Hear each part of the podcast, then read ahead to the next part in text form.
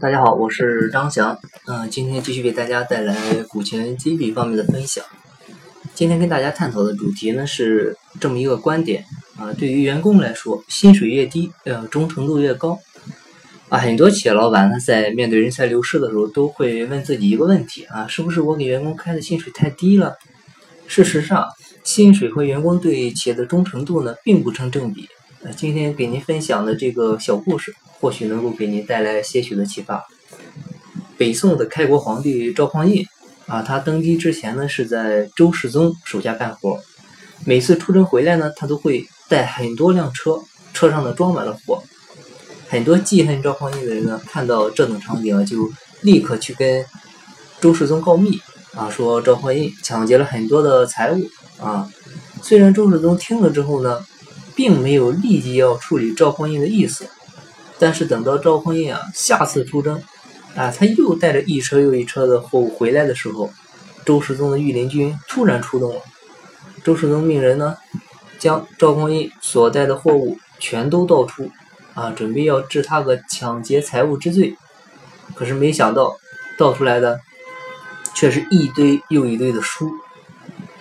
啊周世宗很不解呀，就问他：“你一个武将啊，读书干嘛？”赵匡胤解释道。陛下，臣虽然是武将啊，但怕自己能力不足，不能完成陛下交代的任务，所以一直把书带在身边啊，随时学习，提高自己。没过了多久，历史我们也都知道了，赵匡胤发动了陈桥兵变，啊，夺取了周氏的天下，并且呢规定禁止杀害士大夫啊及谏言者，也就是说，在北宋啊，只要你是读书人，一概不可以杀掉。啊，这就意味着北宋的读书人呢数量会越来越多。北宋的读书人呢不可以擅杀，这就导致了一个必然的结果：大臣可以跟皇帝分庭抗礼，可以隔三差五的提出加薪的要求，而且呢，皇帝还没办法拒绝啊，因为你不能杀掉要求加薪的官员，不拒绝呢，他就会一而再、再而三的提要求，因为加薪符合所有官员的利益。这就意味着所有的官员都会无休无止的要求加薪，所以北宋官员的薪资啊就呈现出了一个惊人的增长态势。北宋的官员薪资呢是汉朝的十倍啊，是清朝的六倍。就当代学者呢把这些数字按照购买力折算成了现代的货币，啊，据估算哈，当朝一品的文武首席官员，也就是宰相和枢密使。啊，他们的月收入高达一百二十八万，啊，说的是人民币啊。年收入呢超过了一千五百万，而位居二品的官员呢，月收入也有二十五万，而且据说，当时宋代以清廉名垂青史的包拯包青天，啊，他的年收入也在千万元以上。所以直觉上看来呢，薪资这么高，啊，所有在职人员呢都应该。爱惜这个体制才对，但从管理学的角度来分析啊，情况却完全相反。薪资越低啊，越忠诚；薪资越高呢，越是有砸锅的冲动。这几年有个词儿特别流行，叫“人口红利”啊，实际上这个词儿指的就是地薪优势。对于资方来说，如果有这么个职位，十个人在争，这就叫人口红利。你可以尽可能的把这个职位的薪水呢压到最低。因为人多职位少啊，再低的薪水呢也没有，也比没有收入强啊，总会有人抢着干，这就形成了一个买方市场啊，从富裕的劳动力当中呢获取巨额红利。其实人口红利是很残酷的，但是呢却被视为优势，只是因为劳方的劣势呢恰恰是资方的优势，而劳方的损失呢才构成了资方的红利。北宋之所以在历史上获得美誉啊。就是因为它不讲究人口红利，而是沦为了劳动者的卖方市场。北宋呢，不仅公务员的薪资水平过高，而且冗员杂人也非常多，一个人的工作十个人来干啊！而且呢，人人都还拿着高薪。啊，管理学告诉我们，职员的忠诚度跟他的收入成反比，而不是我们想象中的成正比。一个人在公司里的收入越低，心理预期就越大。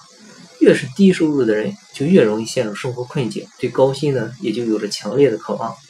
越是低收入的人，对拿到手的那点小钱呢，就会越珍惜。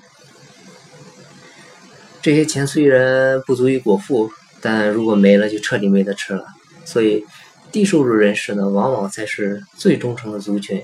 他们害怕失去眼前的能够让他活命的低薪岗位，而这个岗位呢，甚至有可能构成他生命的一部分。相反，高薪人士呢，对于自己的职位反倒不当回事儿。为什么？啊，因为高薪人士呢，在拿到第一笔高薪的时候，心情是感激的。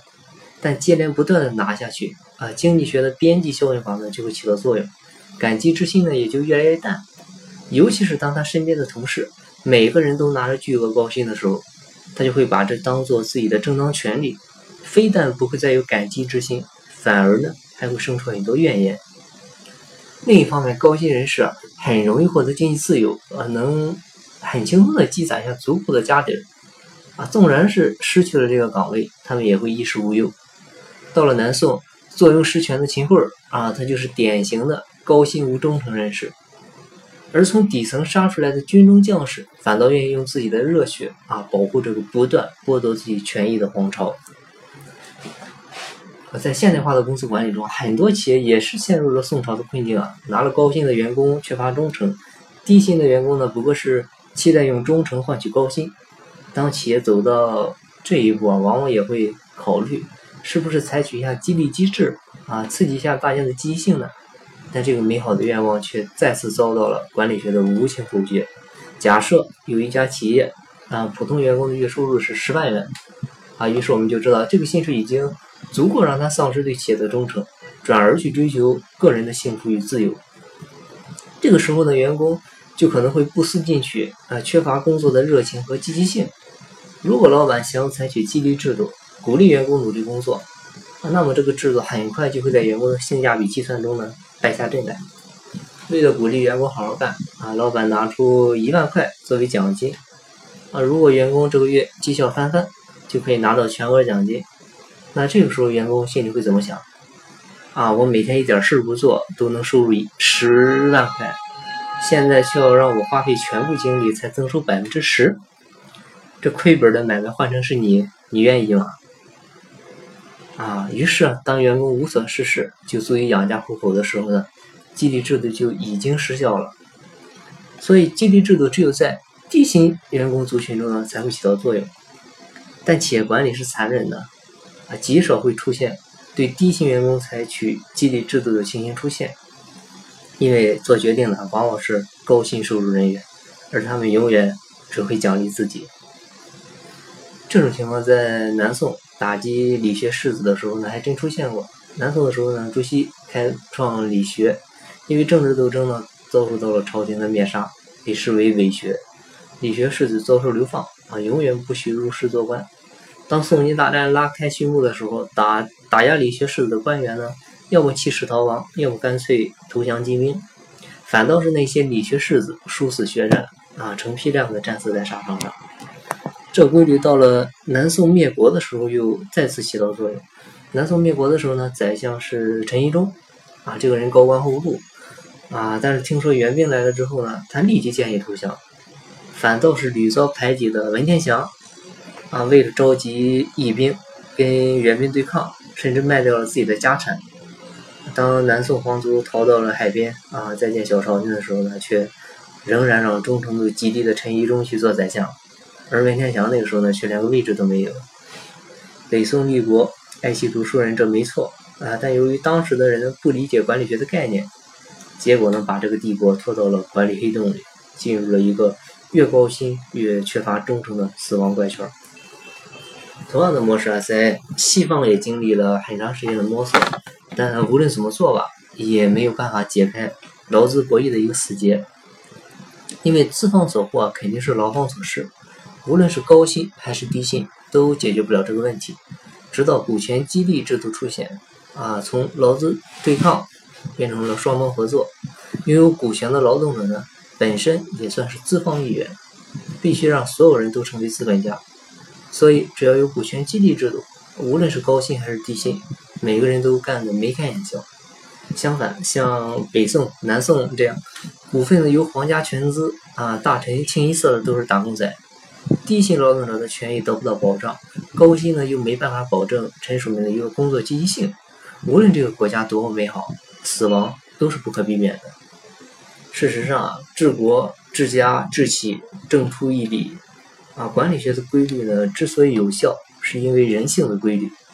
任何企业如果不采取股权激励制度啊，不把对抗转化为合作，都会始终泥陷于内耗之中。只有因应时代而变啊，让每个人都成为股东，企业或是国家才能够获得持续性的蓬勃生机。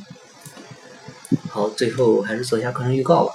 八月十八号晚上七点，股权战略专家泰山管理学院马方院长会在微信群分享干股股权激励。呃，这也是我们举办的第二十一期线上泰山股权系列微课，两小时时间教您设计一套员工持股激励机制，深入分析干股及股权激励的奥秘，给您带来一场超值的听觉盛宴。